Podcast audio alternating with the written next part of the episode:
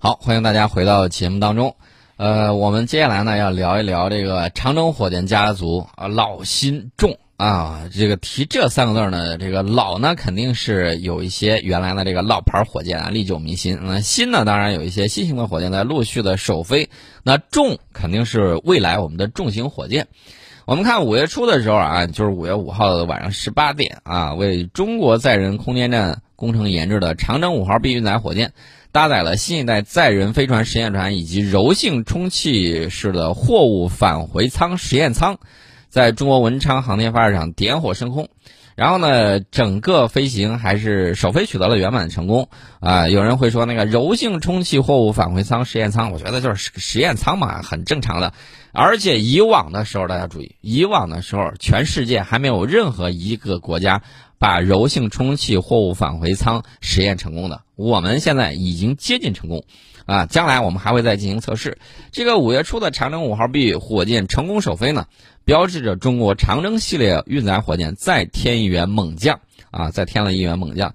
那么我们看长征系列家族，从一九七零年长征一号火箭首飞以来，五十年间半个世纪啊，这个长征系列运载火箭呢，已经发展成为拥有退役现役共有十七型运载火箭的大家族，成功实施了以载人航天工程、探月工程、北斗工程为代表的国家重大工程的火箭发射任务。呃，上个世纪。八九十年代实施首飞的长征二号丙、长征二号丁、长征三号甲等老牌的运载火箭呢，现在依然活跃在各大发射场啊，历久弥新。那其中呢，长征三号甲系列运载火箭，呃，表现尤为突出啊。这一系列的运载火箭由长征三号甲、乙、丙三型液体运载火箭组成。那么这些这个系列就是长征三号，它的这个系列运载火箭呢。承担了我们中国北斗工程的全部的发射任务。从二零零七年发射首颗北斗导航卫星算起，十三年来，长三甲系列火箭呢，用三十九次发射，成功把五十四颗北斗导航卫星送入预定轨道。那么回顾每一次北斗工程的发射任务，都少不了长三甲的托举啊。所以说呢，这个火箭被人称为这个北斗专列啊，专门运北斗的。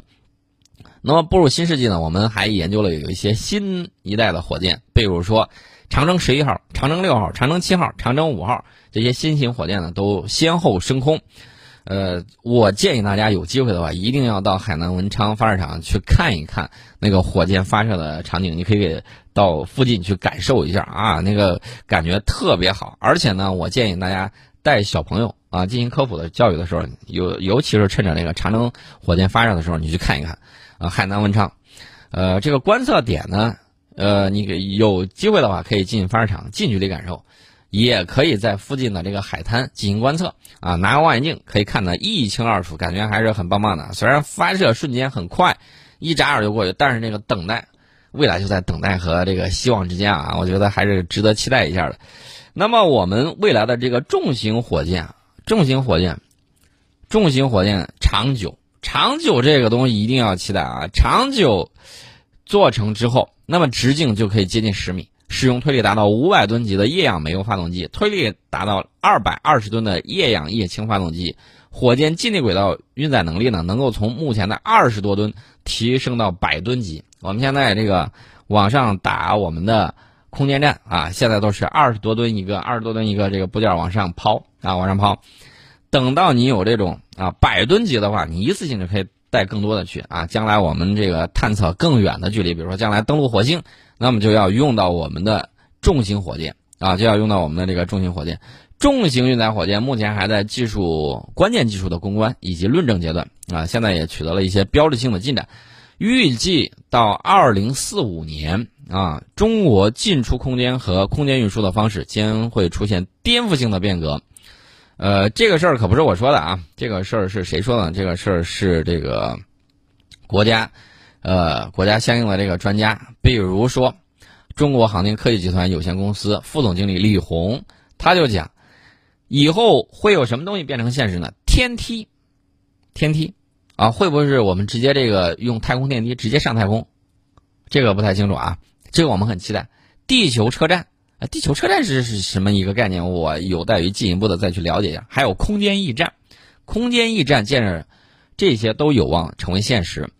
其实我觉得深空探测，大家可以考虑一个，就是古代这个驿站，当当时古代啊，只能靠骑马传递的时候，这个没有没有蒸汽动力，也没有这个内燃机啊，你只能靠骑马传递的时候，那就是一站接一站，一站接一站啊，把这个消息呢传过去。那将来我们深空探测是否可以做到，比如说更远一些距离的时候，我们在太空每到一个距离，呃，做一个什么呢？做一个太空驿站，做一个空间站放在这个上面，然后呢，一步一步通过这个。呃，近期的话可以进行什么呢？比如说补充燃料，提前把这个东西发射过去，补充燃料，补充那个相应的这种补给品。到时候呢，我们可以一站一站接力的往前走。在有一些东西没有进行突破的时候，比如说这个人工可控核聚变发动机、曲率发动机，那是更遥远的事情了啊。在这些东西没有完成之前，我们是否可以做一些这样的东西出来？我们航天。运输系统的水平和能力，随着我们火箭型谱的更加广泛、更加完善，我们将进入航世界航天强国的这个前列。呃，我们刚才提到了美国的几家公司啊，包括这个英国的维珍银河等等，这些提到的都是民营企业啊，都是民营企业。那么我们看我们有没有相应的啊？我们之前给大家提过蓝箭公司，也提过其他一些公司。现在，呃，我们的这个。怎么讲呢？零售业巨头啊，阿里巴巴集团。阿里巴巴集团呢，现在他们的这个跟天猫生鲜还有淘宝大学三方正式签约，推出火箭成长计划。啊，它的这个火箭成长计划是做什么呢？是这个培育新商家。但是我要告诉大家，我建议啊，包括这个腾讯呢，包括阿里巴巴，包括其他有一些企业在内，你可以关注一下什么呢？可以关注一下航天事业啊，进行这个相应的投资，商业航天。这个新的东西就可以去考虑去做一做。那么，应对小行星撞地球潜在威胁，我们看到过去的科幻片里头有很多很多的这个例子。有什么样的例子呢？最起码大家还记得有一个电影，我忘了名字啊。上去之后，用了地球的一支这个勘探队啊，地质勘探队上面还有这个挖矿的。上去之后，把那个小行星上面钻眼儿，钻了眼儿之后呢，把这个爆炸物就放在。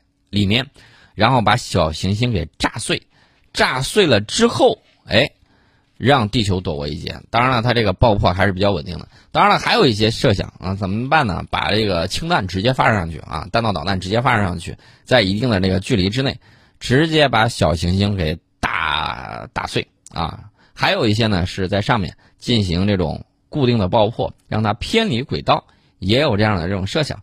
那么中国的方案是什么？中国的方案是什么？这个是中国科学家提出的这个防御方案。小行星撞地球，大家都知道，地球生命肯定面临的重大潜在的灾难性威胁啊，发生概率很低，但是危害极大。有人说恐龙灭绝就是小行星撞击了地球，导致了这个类似于核冬天的这种情况，导致了恐龙的灭绝。那么人类该如何去应对这个？我们看到中国科学院国家空间科学中心。它这个中心的中科院复杂航天系统电子信息技术重点实验室有一个团队啊，李明涛、王一蕊、王永亮、周炳宏、郑伟这个科研团队呢，最新提出了一个方案，应对大尺寸潜在威胁小行星的防御方案。这个防御方案呢，不是跟其他的不太一样，它这个叫以石击石啊，不是泰山公寓可以呃泰山之玉可以攻石啊，不是这个样子，而是。而是什么呢？拿石头撞石头，是积极应对小行星撞击地球潜在威胁提供了一个新的有效方案。这个以石击石加强型动能撞击行星防御任务概念，可以突破地面发射人造撞击体的运载能力和包落限制。它的这个具体方案是怎么着呢？先在太空里面捕获百吨级质量的岩石，哎，先弄一块儿，然后呢，这个。百吨级在太空中捕获百吨级的岩石，相对来说比你从地面发射百吨级的撞击物，它要省事儿的多。那么这个就把撞击质量就提高了，最终呢实现小行星防御效果数量级的提升。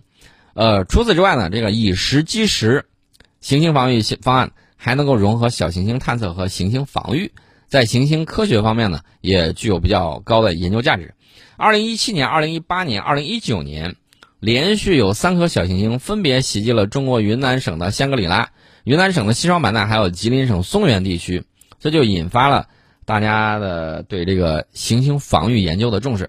我记得当时网上还有那个视频，有一个人开着私家车从那儿过，天际之间突然化亮啊，突然就明亮起来，然后呢撞击还发出了这个声音。这个行星防御呢，一般是通过主动手段，包括这个核爆、动能撞击、激光烧蚀、离子束牵引、引力拖曳、质量驱动啊，破坏小行星的结构或者是偏转小行星的轨道。这个方式呢都比较多。以经典的动能撞击，在预警时间较短的这个条件下。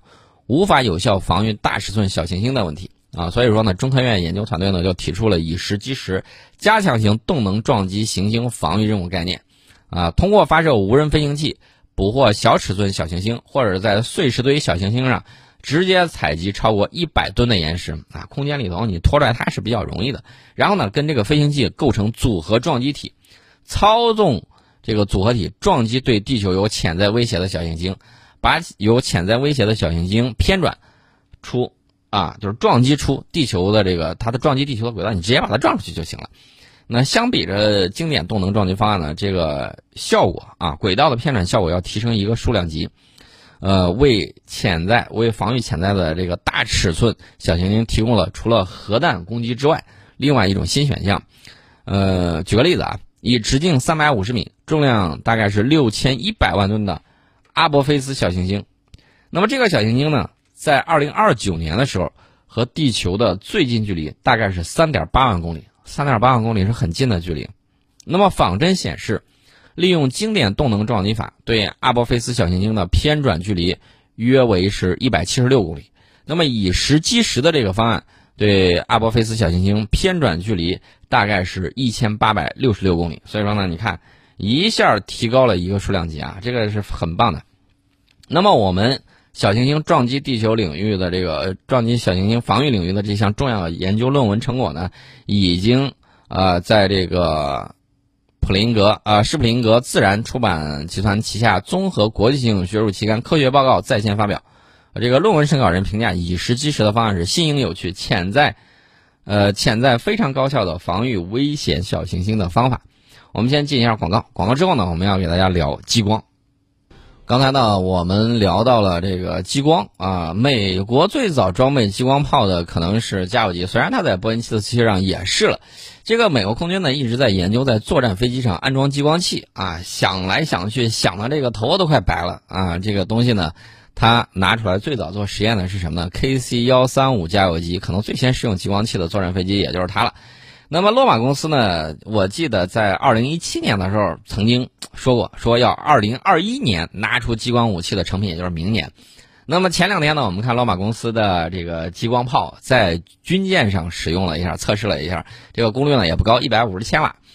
呃，一百五十千瓦能够应对一下无人机以及迫击炮弹。当然了，这个海面上不会飞过来迫击炮弹。你说这个东西能否用到 KC 幺三五加油机上去拦截地空导弹和空空导弹呢？我觉得也是，也不是不行，也还可以。所以说呢，美国未来第一款装备激光武器的飞机呢，极有可能是它。大家说，那为啥不能装到战斗机上？战斗机太小，你让拿你让它拿什么东西提供充足的电能来激发这个激光器呢？所以说呢，这个用 KC 幺三五炮艇机效果会是比较好的。首先比较大，我们看美国啊，不看美国了，美国现在没有。我们在二零一七年阿布扎比防务展上，我给这个中东的大户们全部推销的这款，就是三十到一百千瓦的激光防御系统，装在两辆大卡车上啊，呃，其实是一辆大卡车，一辆大卡车后面还带有拖斗。那么除此之外呢，它还有什么东西呢？还有它的这个雷达追踪系统啊，这整个是一整套的。地面上呢，我们就可以这么玩运到空中之后，就是装到空中之后，你需要它体积更小，效能更高啊。在这么紧凑的这么环境之下啊，工况之下，它肯定不像地面或者说海面啊，就是水面舰艇，能够有充足的动力，能够有充足的那个能源供给到你说这个激光器的这个发射。那么现在美国认为呢，我面临的危险越来越严重了。呃，你看五代机吧，中国也有，呃，俄罗斯也有。这个我不能拔得头筹，而且这个肥电啊，F 三十五实在是丧心病狂，让人手无足措啊！怎么讲呢？超音速飞行不了啊，超音速飞几分钟，然后据说尾尖就要烧蚀啊，尾尖就要烧蚀，那怎么办呢？那你就别经常飞超音速呗。这五五代机如果少了超音速巡航这一项，你那四 S 最起码得砍掉一个吧？啊，超音速巡航。这个 super 可就修没了，修一下就变没了。那怎么办呢？这个美国现在就他历来就觉得我的武器压你一头，压你一代，这我才放心。现在他跟你平起平坐，他就有点担心。我没有遇到过这样的对手，没有谁比我的这个武器更先进。你要是武器比我还先进，我跟你怎么玩？哪怕是同代，我们看美国历次这些战争啊，朝鲜战争也好，越南战争也罢，只要是背后有大国武器装备跟他差不太多的啊，代差不明显的。他基本上都打不过、打不赢，啊，没有一个能打赢的。只要背后有大国支持的，你看他打的那些都是谁？这个阿富汗，然后呢，伊拉克后面没有大国支持，包括这个利比亚，经常搞一些啊，还有南美洲有一些国家啊，南美入侵巴拿马，然后呢，还有这个其他有一些都是小不点儿、小不点儿。索马里，大家还记得他拍《黑鹰坠落》吗？索马里那次他打的也不咋样，结果自己的飞行员被拖到啊，被拖到这个大街上了。你能看清楚什么问题吗？就是没有大国支持的这个小国，它可以上去柿子捡软了捏。只要有背后有大国支持的这种国家啊，地形地貌比较复杂的，只要不是一马平川的这种，呃，只要不是一马平川的这种沙漠呀什么地形的或者海面，你看他打赢过哪个？基本上都是铩羽而归啊，没有见过他几个赢的。所以说呢，他现在绞尽脑汁说，我得发展我的高科技，我得让我的这个科技领先。所以他就急急忙忙的想把这个激光武器装载到这个平台上。那么这个激光武器呢，怎么说呢？就是在飞机上啊，从实验到实战，往往限制于能源的需求。作为能量武器，这个激光武器对能源的消耗是非常大的。储备不足的情况下，要么影响它的杀伤功率，要么影响它的作战储备。呃，所以说呢，你看现在激光武器有各种各样的实验平台，不管是陆军的战术重卡，还是海军改装的这个军舰。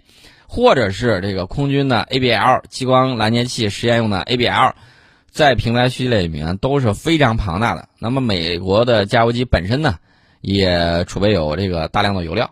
那么加油机本身在空战之中也具有非常重要的战术意义，会被有威胁能力的对手呢重点关注啊。所以说呢，装备激光武器自卫也是它的需求。那么我记得当时美国空中机动司令部司令四星上将卡尔顿，呃，埃弗哈特，他是这么说的：他希望这种激光自卫武器能够在两年之内形成战斗力。二零一七年他说的话，到二零一八、二零一九、二零二零年呢，不好意思，还是没有，还是没有。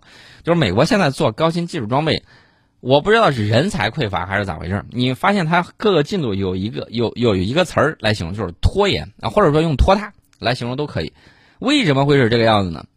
工程技术人员有限，它不像咱们这儿批量制造工程技术人员，它是工程技术人员有限，有限的时候它就会怎么样？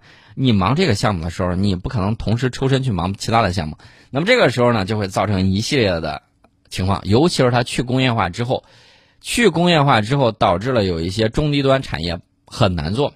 前一段甚至来爆出来什么，那个装疫苗的那个玻璃瓶。它可能都要缺啊，装疫苗的玻璃瓶都缺。那你想想看，这个缺的东西就比较多了。现在你回过头来再明白一下，老一辈的这个革命家，他给我们这个规划的这个线路，规划的这个全工业的这个产业链啊，你你再考虑一下，在关键时刻就会发挥重要的作用啊。在大灾大难面前，我们的体制、我们的这个制度以及我们的这个有效的这个能力啊，工业能力。是保障我们能够渡过难关的中坚力量啊！我们今天呢就先简单给大家聊到这儿。明天的时候，我们把今天没有聊的这个话题——上海超强超短激光实验装置研发出来的那个十拍瓦激光放大输出，它呃是什么，以及它在哪些方面有作用，我们都会跟大家进一步的聊。